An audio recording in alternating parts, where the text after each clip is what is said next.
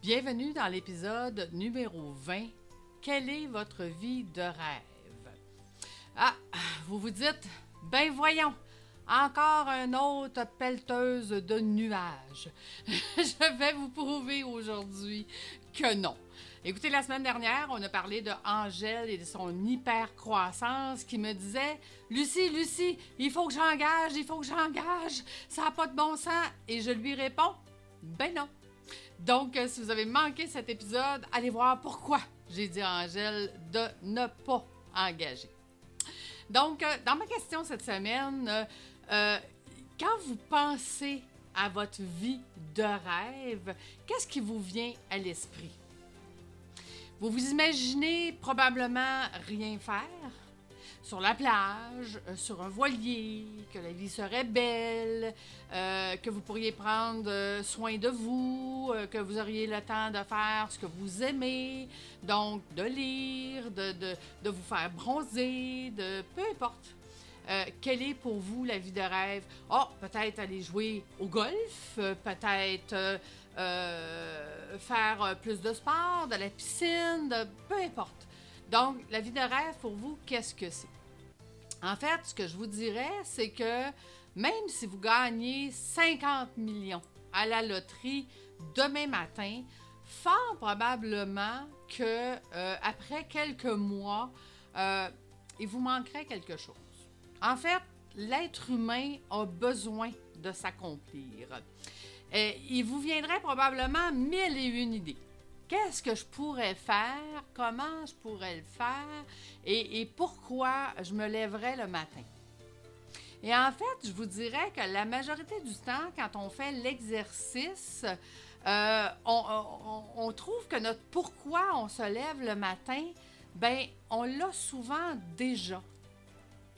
On est déjà en train de faire ce pourquoi on existe, pourquoi on se lève le matin, qu'est-ce qui nous motive euh, à, être dans notre entreprise et à vouloir euh, aider les gens? Parce que je suis sûre que ce que vous faites, euh, ça l'aide les gens.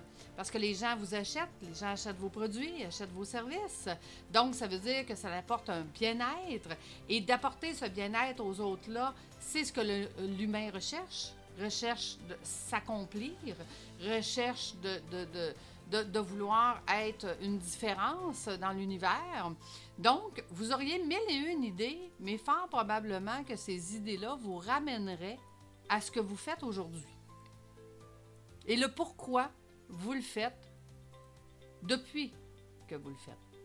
Donc, la question que je vous pose, c'est que si on avait 50 millions demain matin et que vous feriez le même travail qu'aujourd'hui, donc qu'est-ce qui vous motive et, votre zone de génie actuelle, euh, probablement que vous le feriez autrement. Donc, définissons le autrement. Euh, si vous travaillez 12 heures par jour, bien, fort probablement que vous diriez, ben je ne veux plus travailler 12 heures par jour. Ah, ça serait une des premières choses. Donc, je vous pose la question, si c'est vous la personne la plus importante de votre entreprise actuellement, donc ça veut dire que vous êtes le génie de l'entreprise.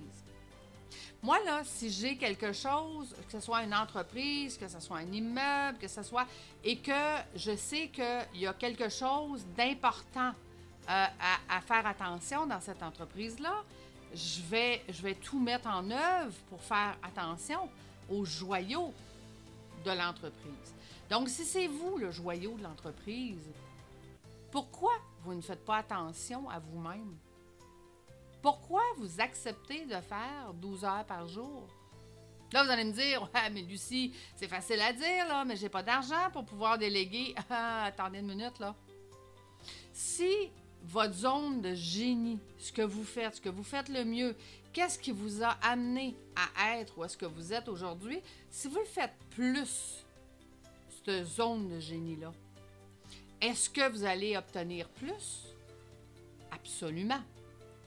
Donc, ça veut dire que si on regarde toutes les tâches que vous faites dans votre 12 heures et qu'on enlève certaines tâches OK? Puis comment apprendre à déléguer en confiance, ça se fait. En fait, moi, je dis toujours, faites attention, hein, vous ne voulez pas de mini-moi. Parce qu'un mini-mois va partir avec votre recette, votre entreprise, vos clients vont s'installer à côté de chez vous, puis vous allez perdre votre entreprise. C'est pas comme ça qu'on délègue en confiance, mais ça, ça sera un autre sujet. Donc, ça veut dire que si euh, j'apprends à bien déléguer des tâches, mettons, on va dire juste 5 heures par semaine, et que 5 heures par semaine, vous faites plus de votre zone de génie, est-ce que votre entreprise va faire plus d'argent? Absolument. Est-ce que votre entreprise, euh, est-ce que, euh, premièrement, est-ce que vous allez travailler beaucoup plus en, en, joie et en aisance? Absolument. Parce que vous faites ce que vous aimez, qui est votre zone de génie, qui a fait que vous êtes arrivé aujourd'hui où est-ce que vous êtes. Donc, je vous donne un exemple. Si vous, vous êtes un bon vendeur, vendeuse, OK, dans votre entreprise, puis que quand vous parlez à des gens, ben vous trouvez premièrement des solutions pour ces gens-là et vous trouvez des nouvelles façons de les aider et que euh, c'est bon pour eux, c'est bon pour vous parce qu'on fait de la nouvelle business, parce qu'on a trouvé d'autres solutions pour on peut les emmener encore plus loin. Donc, si votre zone de génie, c'est de parler à vos clients pour trouver de nouvelles solutions, de, de, nouvelles choses, puis de les faire évoluer, de les faire avancer, que c'est win-win pour tout le monde, pourquoi vous voudriez engager quelqu'un qui va vous trouver des clients?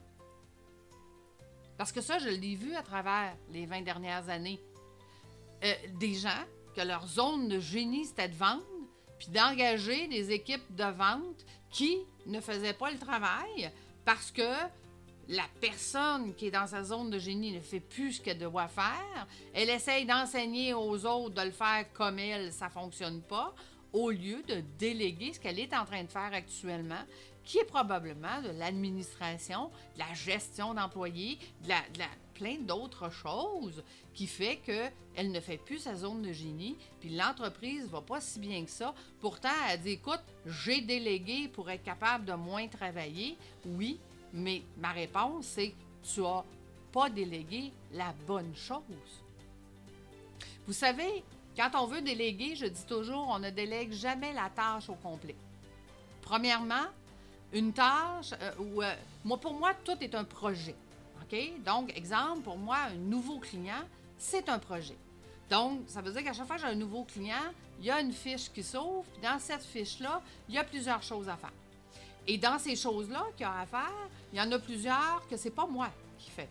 Il y en a que ça va être mes adjoints, il y en a que ça va être mon chargé de projet, il y en a que ça va être ma, mon, ma compagnie qui vont envoyer un cadeau. Il y en a donc dans mon projet client, il y a des choses que moi je garde, puis il y a des choses qui sont déléguées. Donc ça veut dire qu'il n'y a personne qui a ma recette au complet. J'ai gardé deux choses ce qui est dans ma zone de génie et ce qui a de plus d'impact dans mon entreprise. Si dans mon projet client, je délègue, exemple, la facturation, et qu'il y a une erreur dans la facturation et qui me fait perdre des milliers de dollars parce qu'ils n'ont pas écrit le bon forfait au bon prix, la conséquence est beaucoup trop importante pour que je délègue ce point-là. Donc, ce point-là, je vais le garder, mais je vais déléguer tout le reste. S'il se trompe sur le cadeau à envoyer, puis que c'est pas la bonne adresse, puis que la boîte nous revient, on va remettre la bonne adresse, on va le renvoyer, c'est pas grave. Donc, je peux déléguer. S'il se trompe sur, euh, on, envoie, euh, je sais pas moi, on l'inscrit, puis on n'inscrit pas la bonne adresse dans, mettons, dans, le drive qu'on a partagé. E, est-ce que c'est grave? Est-ce que le client va m'aviser qu'il n'y a pas la bonne adresse? On va le corriger. Donc, on délègue ce qui a le moins d'impact dans notre entreprise. Et nous, on garde deux choses.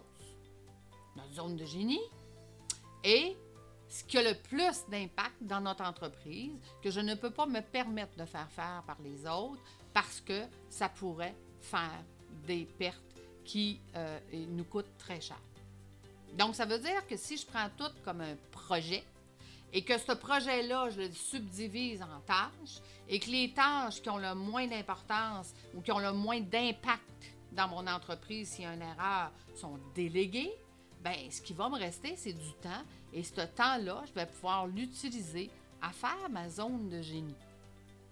Vous savez, quand on commence les cohortes, j'invite mes gens à se fixer un objectif 90 jours. Donc, un objectif, premier objectif, qu'est-ce que tu vas faire dans les 90 prochains jours pour prendre soin de toi? Toi, qui est le joyau de ton entreprise. Qu'est-ce que tu vas faire pour le bien de l'entreprise, pour que prendre soin de toi? OK? Puis, ce qui est intéressant, c'est que j'explique aux gens, je vais le faire avec vous, le défi 90 jours. Mon défi à moi, euh, au moment que je vous parle, au moment, au moment que je fais ce podcast, c'est de revenir à quatre jours par semaine. Parce que dans ma vie passée, j'ai passé euh, plusieurs années à travailler quatre jours au lieu de cinq. Et, la beauté de la chose, c'est qu'une semaine, j'avais un congé le vendredi, puis l'autre semaine, j'avais un congé le lundi. Donc, ça me faisait une fin de semaine sur deux de quatre jours. Ce qui est intéressant, c'est que le vendredi, souvent, je me retrouvais à faire la commande, les commissions et, plein de choses. Puis le lundi, étant donné que tout le monde était parti travailler, ben c'était une journée qui était pour moi. C'était une journée où j'avais le temps de lire, j'avais le temps de relaxer, j'avais le temps de penser à mon entreprise, j'avais le temps de me sortir euh, euh, la tête de l'eau, de regarder l'entreprise de haut et de dire maintenant quels sont mes prochains pas? Parce que une des choses que j'apprends dans, mes formations, c'est quand on est la source du projet, notre tâche, la seule tâche qu'on a à faire, en fait, c'est de définir le prochain pas de notre entreprise. C'est quoi le prochain pas qui va faire que mon entreprise va avancer? Donc, je reviens à votre vie de rêve. OK? Vous me dites aujourd'hui, ben voyons, ça n'a pas de bon sens, je ne peux pas l'avoir, ma vie de rêve. Mais si on a déjà établi que ce que vous faites est probablement déjà dans votre pourquoi, donc dans votre zone de génie, et que vous voulez juste le faire autrement, ben ça veut dire que vous n'êtes pas si loin de votre vie de rêve. Et, là, je vais vous poser une question.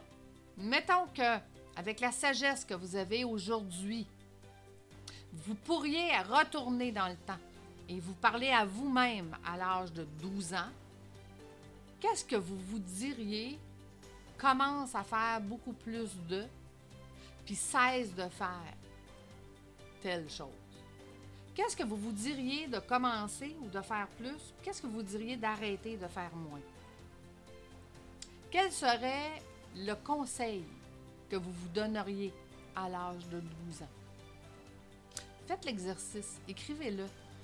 C'est très intéressant de se questionner puis de dire écoute, avec les connaissances que j'ai aujourd'hui, je me dirais fais plus de ça. Puis fais moins de ça. Maintenant, supposons que euh, j'ai 82 ans et que je veux me poser la même question à l'âge que j'ai aujourd'hui. Qu'est-ce que je me dirais de commencer? qu'est-ce que je me dirais de cesser?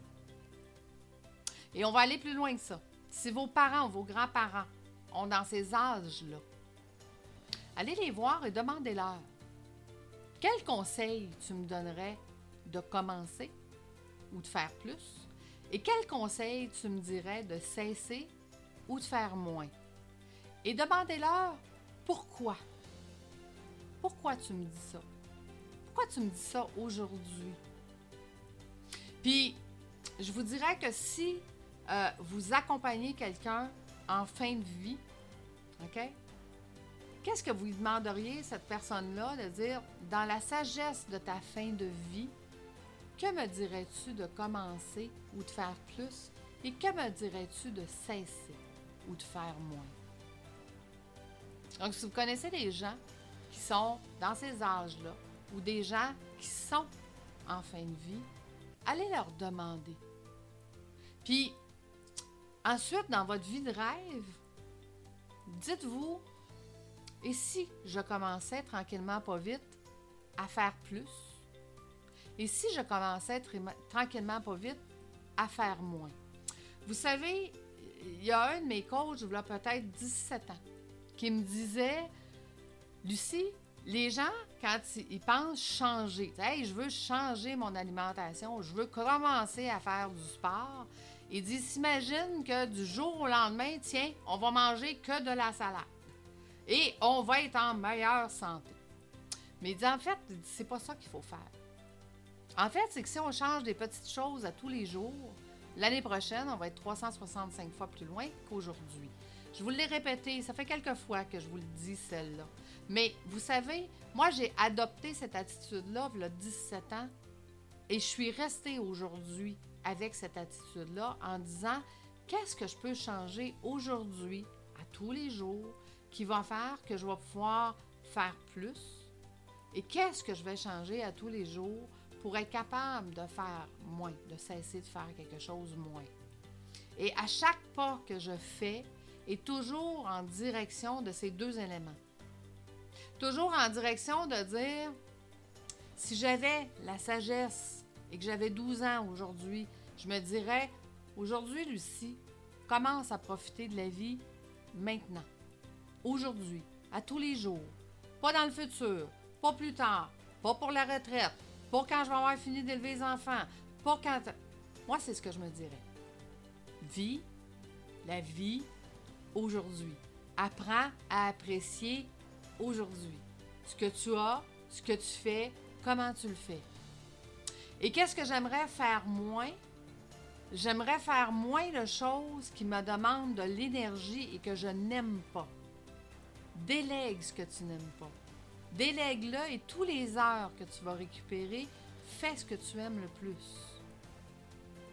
Moi, je suis une work alcoolique. Je le sais parce que j'adore faire ce que je fais. Mon pourquoi je me lève le matin, c'est pour faire ce que je fais aujourd'hui. Chaque décision que je prends aujourd'hui est pour aller dans une direction future et ma direction future, c'est le plus vite possible. Donc, quand je dis à la blague à tous mes clients, mon rêve, mon étape 4 de mon entreprise, ma vie de rêve, est de vous enseigner avec des palmiers en arrière de moi. Pas à la retraite, le plus vite possible. Chaque action, chaque pas, chaque chose que je fais est pour m'approcher de cette étape-là. Et au bout de la ligne, mes clients, quand je vais être rendu là, est-ce qu'ils vont dire Ah, on sait bien, Hein? On sait bien, elle est chanceuse, elle. Non.